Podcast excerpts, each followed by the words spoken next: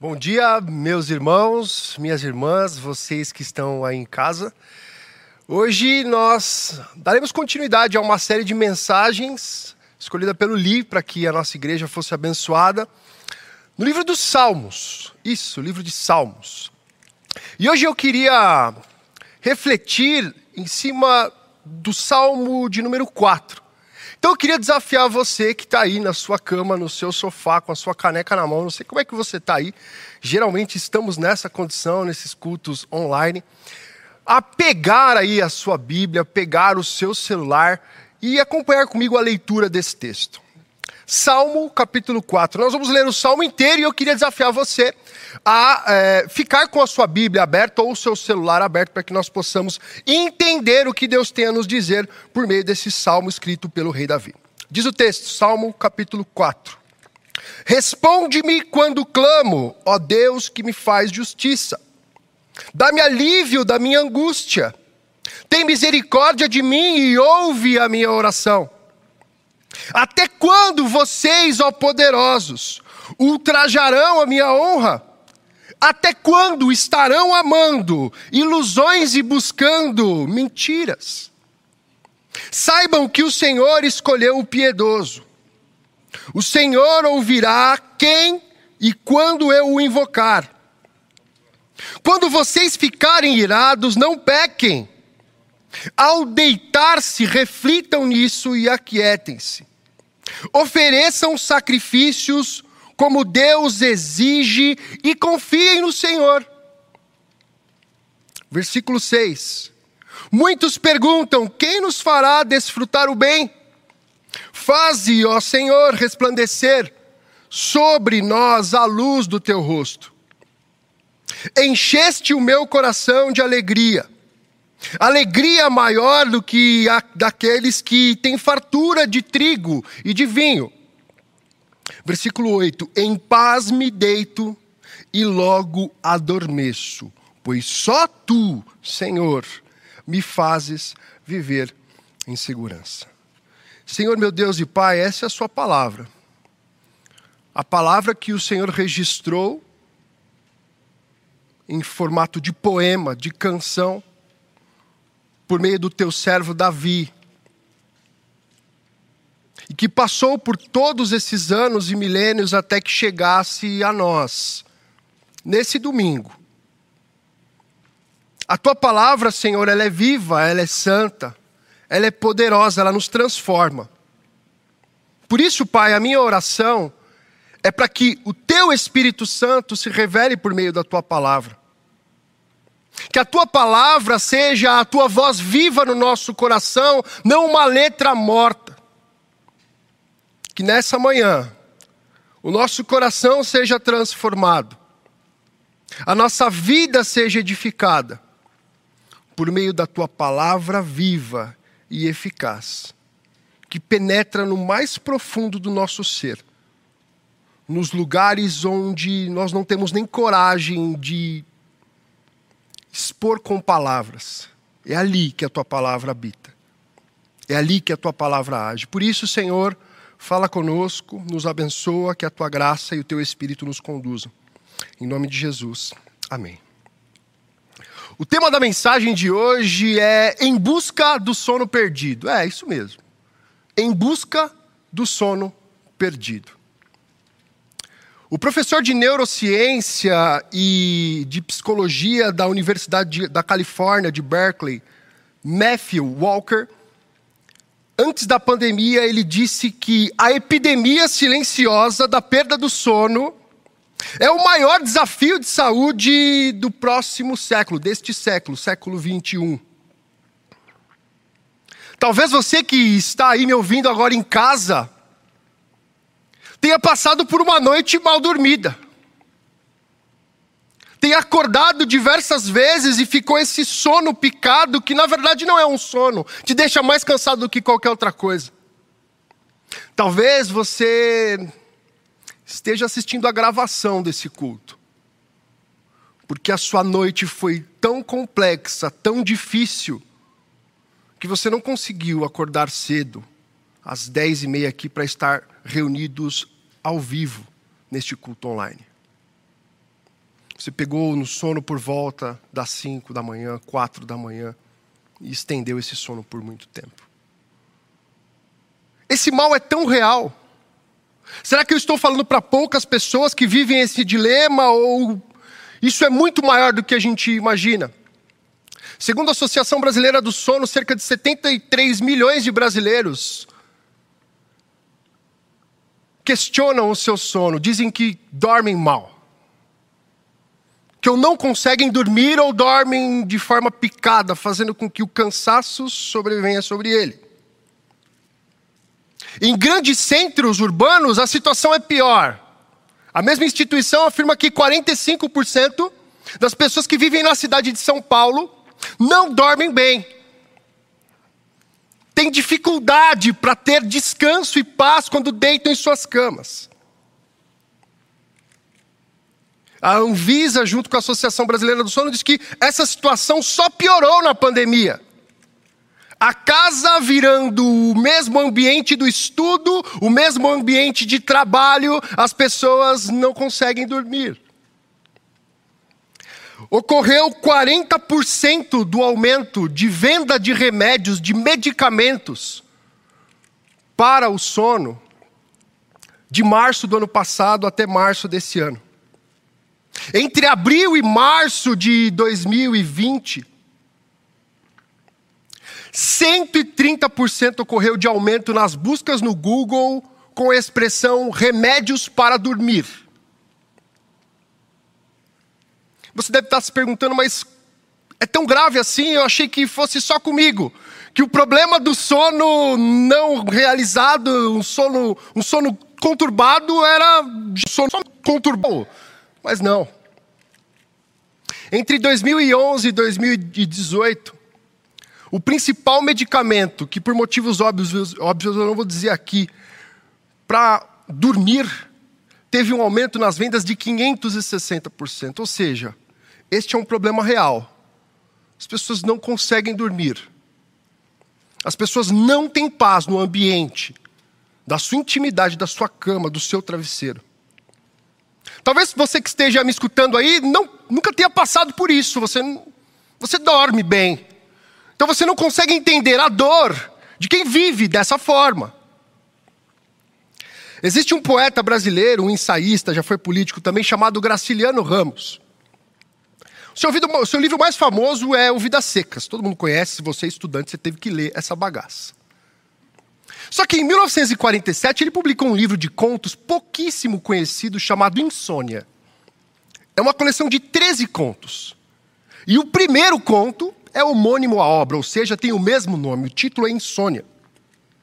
E eu queria ler o trecho deste, deste conto do Graciliano Ramos, para você que dorme entender o dilema de quem não dorme. Separei aqui alguns trechos. Diz o seguinte: é, é, é o relato de uma pessoa que está passando uma noite a fio, uma noite de desespero. Ele diz o seguinte: Estou atordoado, preciso continuar a dormir, não pensar, não desejar, matéria fria e impotente. O desgraçado corpo erguido está erguido e não tolera a posição horizontal. Poderei dormir sentado? Acabarei dormindo sentado. Não consigo estirar-me na cama, embrutecer-me novamente. Impossível a adaptação aos lençóis e às coisas moles que enchem o colchão e os travesseiros. A voz que aflige continua a mergulhar-me nos ouvidos e apertar-me o pescoço. Estremeço. Como é possível semelhante coisa? Como é possível uma voz apertar o pescoço de alguém? E talvez o maior problema de quem não dorme é ouvir uma voz que o sufoca. Estar em constante preocupação dos, por causa dos dilemas da vida e dos problemas que acometem. No versículo 8, o salmista diz que deita e dorme rapidamente. E você deve estar se perguntando, mas que hipócrita ele, não? Ele é rei. Reis não têm problemas. Tem tudo ao seu dispor. Ele não tem chefe. Ele não tem filhos dentro de casa durante a pandemia fazendo barulho enquanto você está na live do seu trabalho. Ele não tem uma conta de luz chegando com bandeira vermelha, o triplo do preço. Ele é rei. Quem é ele para me ajudar a buscar o sono que eu não tenho? Se você pensou isso até aqui, eu tenho que te dizer que você está completamente enganado. Não existe melhor pessoa para nos ajudar a buscar o sono perdido do que Davi.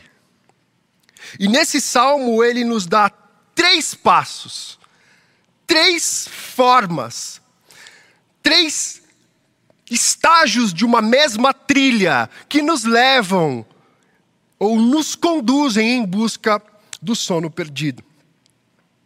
O primeiro passo que ele coloca como uma saída para o problema do sono é o clamor. Clame em meio aos apertos da vida, nos ensina Davi. Versículo 1: Responde-me quando clamo, ó Deus que me faz justiça. Dá-me alívio da minha angústia. Tem misericórdia de mim e ouve a minha oração. Para você entender o aperto do, do rei Davi nesse contexto, quando ele escreve esse salmo, o reino de Israel, governado por ele, está em profunda crise. Crise de três ordens. A primeira crise, uma crise de ordem econômica. O país já enfrentava há muito tempo uma profunda seca. A chuva e o orvalho eram o motivo da existência daquele povo, porque viviam no deserto. Sem chuva e sem orvalho, o que sobrava era o deserto, a aridez. Crise econômica. E geralmente crises econômicas se conectam imediatamente àquele que governa a bagaça. É sempre assim, sempre foi assim na história da humanidade. Essa crise econômica se desdobra em crise política. Existia no mundo antigo a concepção de que o rei, o monarca, tinha uma conexão especial com Deus, e essa conexão fazia com que ele fosse o pai da nação, o provedor, aquele que cuidaria do povo. E quando os reis, seja de Israel ou dos povos vizinhos, não cuidavam do povo, a sua autoridade política estava questionada.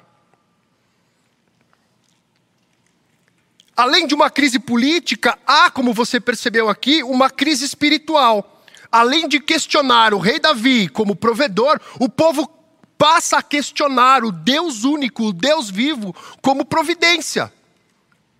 Se o escolhido de Deus não provê, o Deus que o escolheu não é a providência. Como é que Davi sai desse cenário? Você percebeu que ele não vive as mil maravilhas. Como é que ele sai desse cenário? Davi clamou em meio ao seu aperto. Esse é o primeiro passo rumo a um sono tranquilo. Nós, seres humanos do século XXI, temos outros tipos de aperto. Talvez não tão grandes como o de Davi, mas nós temos apertos de ordem econômica, temos apertos de ordem emocional, temos apertos de ordem profissional. Somos esmagados a todo instante. Como é que nós reagimos quando isso acontece? Como é que nós reagimos quando as coisas não vão bem? Quando eu deito na cama e não consigo parar de pensar nos problemas que me acometem? O centro da oração de Davi é: me tire do aperto. O texto diz: dá-me alívio à minha angústia. E isso só fica claro quando a gente olha aqui para a forma como o, o, rei Davi escreveu isso no texto original, no texto hebraico. A palavra angústia, traduzida do português, tem um significado no, no texto original de estar em um lugar, um espaço muito apertado, estar sob pressão. Quando ele diz alivia a minha angústia, ele está dizendo a Deus: olha, eu estou apertado, eu tô, não estou aguentando, a pressão está muito grande. Só entende essa realidade é, é, espiritual quem já pegou o trem na estação da luz às seis horas da tarde. Imagina aquela cena em tempos pré-pandemia. Transporte isso para uma realidade metafórica. É isso que o rei Davi está dizendo aqui quando ele diz: alivia-me da minha angústia. Tanto o rei Davi quanto o Graciliano Ramos, que já acabamos de ler aqui, embora não, não estejam dialogando diretamente, eles apresentam o principal, a raiz do problema da insônia, que é o aperto. a pressão, o sufocamento de áreas das nossas vidas. Para deixar isso mais claro para você, quando a gente transporta isso para a física, por exemplo, e pensamos na fórmula da pressão, que aqui será uma metáfora para a angústia. A fórmula da pressão, você estudante sabe, você sabe que é força sobre área. Quanto maior a força e menor a área, maior será a pressão.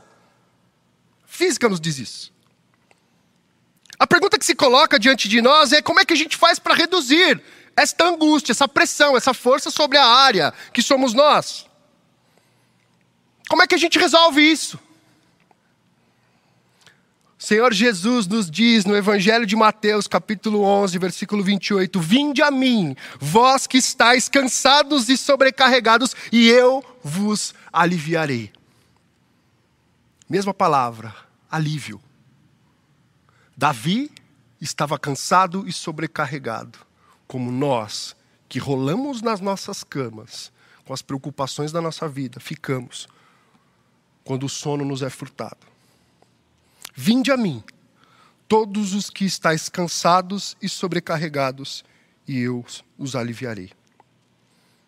Não há nenhum aperto na nossa, não há nenhum que não possa ser resolvido pelo Senhor. Ao invés de nós focarmos neste ambiente que nos enclausura, que nos aperta, a pressão emocional, a pressão psicológica, a pressão política, a pressão social. Olhemos para quem está do lado de fora com a chave que amplia o nosso espaço e nos tira dessa condição de aperto, de pressão, de crise existencial. Essa é a primeira lição. O primeiro passo em busca do sono perdido. Clame em meio aos apertos da vida. O segundo passo que Davi nos coloca nesse salmo para encontrarmos o sono, para buscarmos o sono perdido, é resista às soluções fáceis. Quando o aperto vier, é muito mais fácil buscarmos as soluções fáceis do que buscarmos ao Senhor. As soluções fáceis geralmente são um traço da nossa incredulidade. Evangelho de Mateus também. Jesus vira para as pessoas e diz: Vocês são homens de pouca fé. Se vocês tivessem a fé do tamanho de um grão de mostarda, que já é um negócio irrisório, vocês poderiam transportar montanhas de lugares. Falta vocês terem fé, e a fé nada mais é do que a vida na dependência de Deus. Ao invés de termos fé e depositarmos no Senhor as nossas preocupações, nós acabamos nos apegando à nossa autossuficiência, ao nosso jeitão de resolver as coisas. Pare para pensar, se você tem carências financeiras, o ciclo natural é: eu vou pedir para a pessoa, meu pai, minha mãe, ou para um parente mais próximo. Não havendo parente mais próximo, eu vou tentar o um empréstimo no meu emprego, no emprego da minha esposa. Não existindo essa possibilidade, eu vou até o banco, eu pego, tento pegar um empréstimo ali. Não existindo essa possibilidade, eu vou começar a vender as coisas que eu tenho de valor. E por último, você se coloca diante do Senhor no meio de uma pressão oriunda de um problema financeiro. Da mesma forma, quando sofremos com questões emocionais, solidão, buscamos formas de satisfazer essa solidão. Buscamos através do sexo, das relações superficiais, da projeção de uma identidade falsa na rede social para que as pessoas curtam, comentem e nos deem essa sensação de sermos amados. Dificilmente nós colocamos esse sufocamento existencial aos pés do Senhor. Porque a autossuficiência é o principal caminho, o principal caminho que escolhemos nesse, nesse processo de crise, de aperto, de angústia. Por que isso? Porque eu gosto de estar no controle. Isso me dá conforto psicológico. Eu sinto que eu sou eficaz, que eu vou conseguir sair dessa sozinho. E Deus acaba se tornando para nós a trincheira final de todos os nossos problemas. Eu só o busco quando já não tem mais jeito. Aí você deve estar se perguntando, Gabriel, mas o que tudo isso que você falou tem a ver com o texto? Olha o que diz o versículo 2. Vou ler do 2 em diante. Até quando vocês, ó poderosos, ultrajarão a minha honra? Até quando estarão amando ilusões e buscando mentiras? Saibam que o Senhor escolheu o piedoso. O Senhor ouvirá quando eu o invocar. Versículo 4. Quando vocês ficarem irados, não pequem. Ao deitar-se, reflitam nisso e aquietem-se. Ofereçam sacrifícios, como Deus exige, e confiem no Senhor. Alguns homens, alguns súditos do reino de Davi buscaram uma solução fácil que estava sob seu controle. Percebendo que Davi não conseguia trazer chuva à terra e que o Deus em que Davi seguia, acreditava, também era, nos, pelos olhos dele, ineficazes, ineficaz, eles passaram a ir para os povos vizinhos, adorar as divindades cananitas, entre outras como por exemplo Baal, o deus da tempestade. E esses caras começaram a buscar essas saídas. Não, eu preciso de uma divindade para manipular, porque eu olho para Davi e vejo que ele não consegue trazer para nós a chuva, a fertilidade. Logo, alguns homens, esses poderosos a que Davi se refere aqui no texto, começaram a, mergulhados na sua insensatez, na sua autossuficiência, buscar respostas que não exigissem nenhum tipo de comprometimento ético, moral e espiritual. Os rituais do mundo pagão eram embebidos de assassinatos, mortes, de prostituição cultural. E essa saída para eles se tornou a saída mais fácil, e Davi os questiona. E traz e levanta a ideia de que o cuidado de Deus está relacionado à obediência de quem o ama. Por isso que ele diz: vocês são loucos. Vocês estão amando ilusões, buscando mentiras, vocês não conseguirão resposta por meio da manipulação de uma divindade de madeira, que não existe. O descomprometimento de vocês os afasta de Deus e faz vocês buscarem soluções fáceis. E ao invés de acalmarem o coração, de deitarem em suas camas e dormirem plenamente, vocês ficam perturbados. O que Davi diz diretamente a esses homens? Ele diz o seguinte: primeira mensagem que ele traz. Toda solução fácil, apartada da confiança em Deus, é ilusão ou mentira. Se você no seu coração enxerga saída para os seus dilemas, para as suas angústias, distante, apartado de Deus, isso é uma ilusão, é uma mentira. Até quando vocês, ó poderosos, ultrajarão a minha honra? Até quando vocês estarão amando ilusões e buscando mentiras? Segundo, o eu sou alivia as minhas angústias, não o eu sou. É isso que Davi está nos dizendo. Saibam que o Senhor escolheu o piedoso, versículo 3. O Senhor ouvirá quando eu o invocar. Piedoso aqui no texto original significa aquele que é fiel a Deus, que é uma antítese do infiel. Enquanto esses homens poderosos construíam a imagem de que o eu sou resolve o problema, Davi está dizendo para eles: o eu sou resolve a situação. E é interessante que nesse texto, no, no texto original aqui, você percebe seis vezes o, o, rei Davi utilizando a expressão Senhor, ou também pode ser traduzido por Eu sou. Enquanto eles focam neles mesmos, nas suas habilidades, Davi está dizendo: Olha, vocês estão com foco completamente errado. Terceira mensagem que Davi comunica a esses caras. Não deixem que a instabilidade se converta em incredulidade. Pô, Gabriel, de onde você tirou isso? Versículo 4. Quando vocês ficarem irados, não pequem. Ao deitarem-se, reflitam nisso e aquietem-se. A palavra no texto original para ira é tremor. Alguém que tem as suas estruturas abaladas. Você já deve ter escutado a expressão, poxa, estou tremendo de raiva.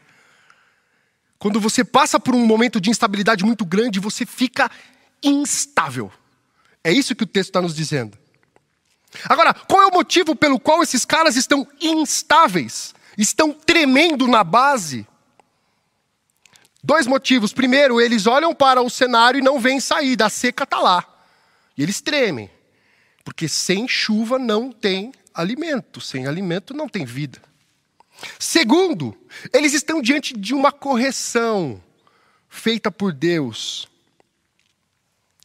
diante deles. O resultado dessa instabilidade, desse tremor, é a insônia. Se você olhar o texto, ele vai dizer o seguinte: olha, quando vocês ficarem irados, não pequem. Ao deitarem-se, reflitam nisso e aquietem-se. A imagem aqui que, que Davi constrói é muito bela, porque está dizendo o seguinte: olha, esses caras que não estão em paz com Deus, não confiam no Senhor, ficam como se estivessem rolando na cama, para lá e para cá, buscando resposta. É esse é o tremor, esse é a instabilidade que esses caras estão vivendo. Mas mesmo assim, com a sua incredulidade, com a busca, busca por saídas fáceis, há uma palavra de consolo para esses caras. Um pedido de conversão por parte de Deus, usado, usando o seu servo Davi. Versículo 5: ofereçam sacrifícios, como Deus exige, e confiem no Senhor. Há uma saída para aqueles caras que estão perdidos. E essa saída é uma expressão externa, um culto a Deus, o sacrifício, que também está conectada com uma convicção interna, a confiança no Senhor. Clame é o primeiro passo em busca do sono perdido.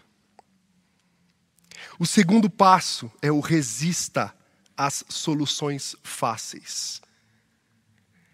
Buscar soluções fáceis significa crer mais em mim e na minha capacidade de resolver os problemas do que em Deus. E o terceiro passo, o passo que nos leva à descoberta, ao encontro do sono pleno, ou ao encontro do sono perdido, é confiar no Senhor, porque Ele, somente Ele, é quem nos basta. Nos versículos 6 a 8, o texto diz o seguinte: Muitos perguntam: Quem nos fará desfrutar o bem? Faze, ó Senhor, resplandecer sobre nós a luz do teu rosto. Encheste o meu coração de alegria, alegria maior do que a daqueles que têm fartura de trigo e de vinho. Em paz me deito e logo adormeço, pois só tu, Senhor, me fazes viver em segurança. Eu vou ler de novo esse versículo 8. Em paz me deito e logo adormeço, pois só tu, Senhor, me fazes viver em segurança. Primeira coisa que me chama a atenção nesse trechinho final do salmo é que Davi resolve dar voz a algumas pessoas. Enquanto os opositores, os homens poderosos, apenas ouvem a correção, ele dá voz a outro grupo que no texto aqui aparece como muitos. Esses muitos são uma referência aos fiéis, que mesmo em meio ao caos, assim como Davi, estavam plenamente confiantes no Senhor. A voz é dada àqueles que ouvem o Senhor, aqueles que aquietam-se, que deixam de lado as suas angústias e ouvem o Senhor. Portanto, essa é uma oração dos fiéis. E além disso, uma oração teocêntrica, que tem Deus como centro. Para para pensar. Ambos, aqueles que estão orando com confiança e os que estão indo para os outros deuses, viviam no mesmo cenário político, no mesmo cenário histórico. A seca servia para um e para outro, para os dois.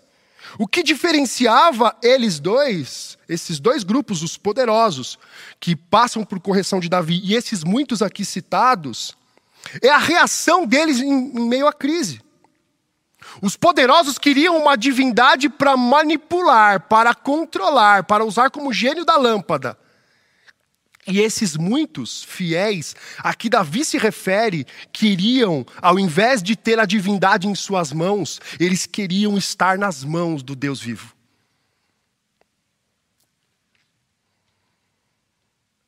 Quais são os ídolos do nosso coração? Qual é o alvo da nossa confiança incessante? O que nós buscamos quando as crises assolam o nosso coração? Quando o sono se vai? Será que somos os muitos fiéis a quem o salmista Davi se refere ou somos os poderosos? Tudo bem, você não vai se envolver com um ritual pagão de prostituição cultural, sacrifício humano, mas existem coisas sutis que assumem essa função nas nossas vidas: o dinheiro, o poder, o sexo. Assumem o controle da nossa vida de tal forma que isso é visto como a saída para as nossas angústias, não o Deus vivo. A diferença entre eles, além de estarem nas mãos de Deus, ao invés de terem Deus em suas mãos, é que eles têm uma visão diferente sobre os fins e sobre os meios. Por exemplo, os poderosos têm como fim, objetivo final, a fertilidade. Eles querem chuva, comida.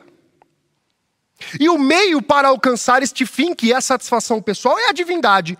Então, se esse Deus não está certo, eu vou no outro Deus. E alguém vai me dar alguma coisa, porque eu quero mesmo é, é comer, é ter.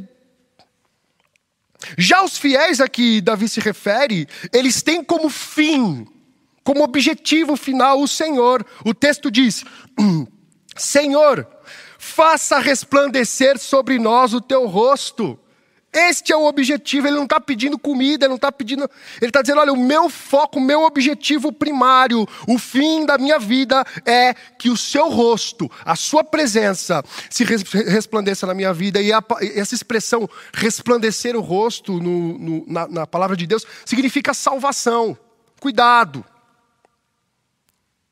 Agora, o meio daquele que está atrelado ao Senhor é a fertilidade. Da mesma forma que ele diz: Olha, o que me importa é fazer com que o seu rosto resplandeça sobre mim. Ele diz: Quem nos fará desfrutar o bem? Ele está preocupado com a situação.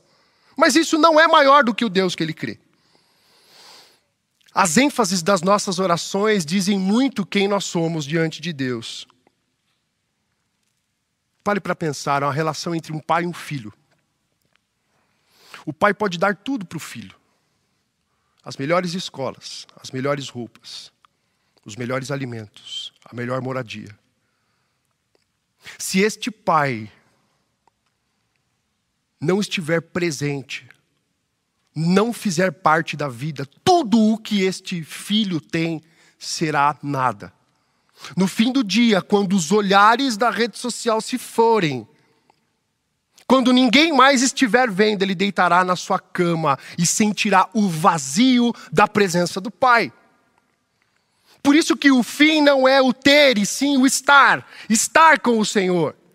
Esse era o problema dos poderosos aqui citados por Davi.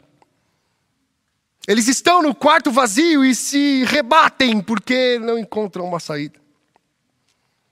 Pensando nessa ideia de busca do conforto, o teólogo Meyer Pierman disse o seguinte: Nenhum travesseiro é tão confortável como as promessas de Deus. Nenhum cobertor é mais quente do que a certeza da nossa salvação no Senhor Jesus Cristo. É isso que nos faz dormir. Entender que toda adversidade é nada comparado com o Deus soberano. No versículo 7, essa ideia é reforçada, mas olhando para o próprio salmista, para o Davi, ele diz o seguinte: Encheste o meu coração de alegria, alegria maior do que daqueles que têm fartura de trigo e de vinho. Para para pensar, Davi está dizendo o seguinte: olha, é, eu não tenho nem vinho e nem trigo. Alguns têm, por isso que ele vai dizer: olha, a fartura de alguns.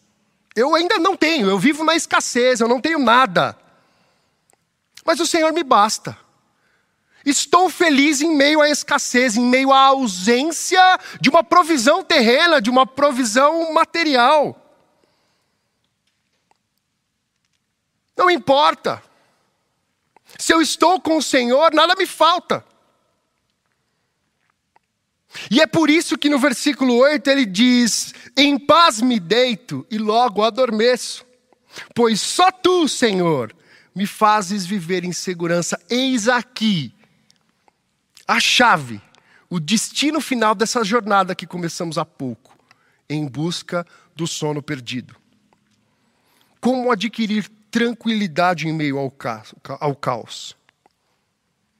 Qual é o motivo que faz Davi, em meio ao caos, em meio à escassez, deitar e dormir rapidamente? Porque é interessante que o texto deixe isso bem claro: em paz me deito e logo adormeço. Ele nem rola por minutos na cama, ele logo adormece. Qual é o segredo? O segredo é ao confiar em Deus, a convicção de que Deus é a sua segurança alarga as suas fronteiras. Ao invés daquele quarto apertado, agora ele está fora num ambiente muito maior. Para que isso fique claro na sua mente e no seu coração, queria contar uma história para vocês. Quando meu primeiro filho nasceu, o Benjamin, eu fiquei três meses sem dar banho nele. Não é que ele não tomou banho, tá? A minha esposa, Suzy, deu banho na criança. Porque eu ficava assustadíssimo de ver aquele tequinho de gente, com braços moles, e o médico disse para nós que os ossos da cabeça dele nem unificados estavam ainda. E eu ficava com medo de fazer qualquer coisa e quebrar aquela criança. Pense bem. Ele vivia a plena escassez nesse mundo, careca, banguela, não anda, não fala, tudo lhe falta. Ele vive em escassez plena e a pergunta é como que esta criança dormia a noite tranquila?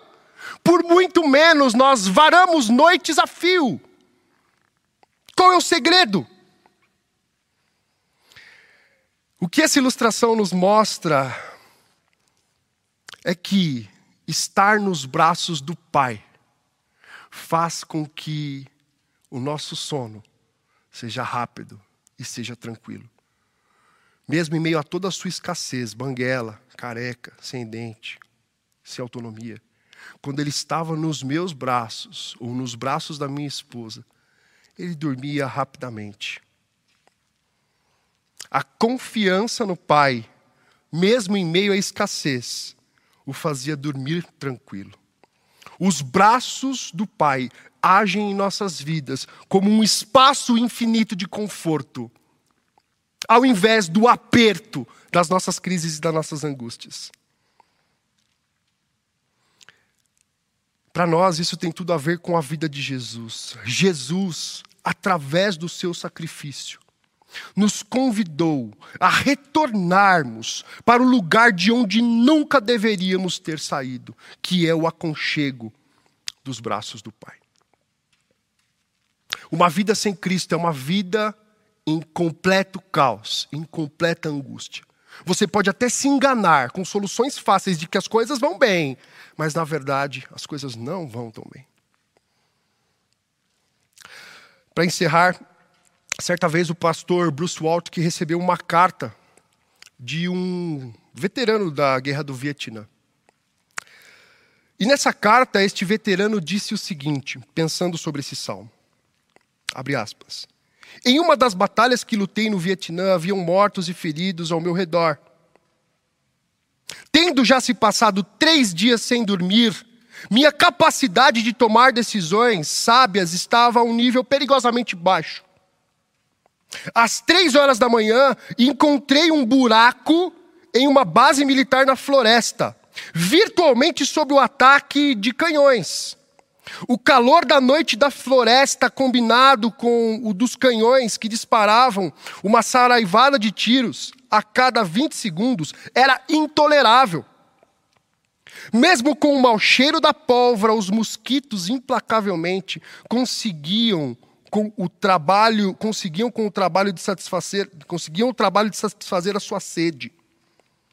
Quando me deitei ali, este versículo das Escrituras, o versículo 8, falou-me tão audivelmente quanto qualquer voz humana. Em paz me deito e logo adormeço, pois tu, Senhor, me fazes viver em segurança.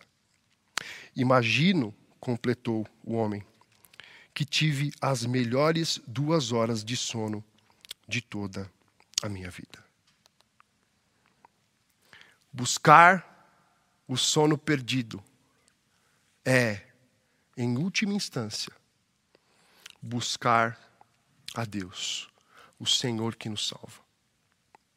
Eu já vou orar por você, mas eu queria fazer um desafio. Se você está ouvindo essa mensagem agora, ou a gravação dela, a gente vai colocar aqui para vocês, aqui em algum lugar, um contato para que você, que não tem dormido, você que tem passado a noite revirando-se no colchão, apertado pelas angústias que acometem a sua vida, para que você seja cuidado por nós. Queria que você abaixasse sua cabeça aí, que você orasse comigo. Senhor Jesus, sonda o nosso coração, Pai. Sonda o mais profundo no nosso coração, que é o lugar, ó Pai, onde nós deixamos o Senhor de lado e buscamos respostas fáceis para as angústias da nossa vida. Que esse trajeto que nos foi apresentado por Davi em busca do sono perdido possa fazer parte das nossas vidas. Nos ajude, Senhor, a clamarmos a Ti quando o aperto vier sobre nós. Nos ajude, Senhor, a resistir à tentação de buscarmos saídas fáceis, fundamentadas na autossuficiência para os dilemas da nossa vida.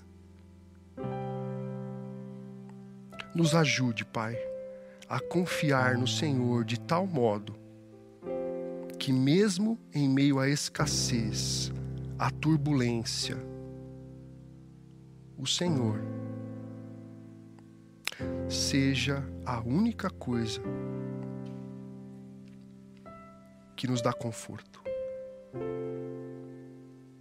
Que o teu amor, demonstrado pela vida do teu filho Jesus na cruz, que o teu sangue, que ampliou as nossas fronteiras, que alargou este lugar do, aperto, venha sobre nós Especialmente eu oro, Pai, àqueles que, mesmo ouvindo essa mensagem, estão se questionando em seus corações, mas eu nunca vou conseguir fazer isso, eu nunca vou conseguir, assim como Davi, dormir em meio ao caos. Que o Senhor visite essas pessoas e preencha a vida delas, o coração delas, com um amor transbordante, que só é possível para aqueles que estão alicerçados no Senhor. Que nós possamos sondar o nosso coração e o Senhor possa sondar o nosso coração, a fim de que sejamos encontrados em Ti. Assim eu oro, Pai, em nome de Jesus. Amém.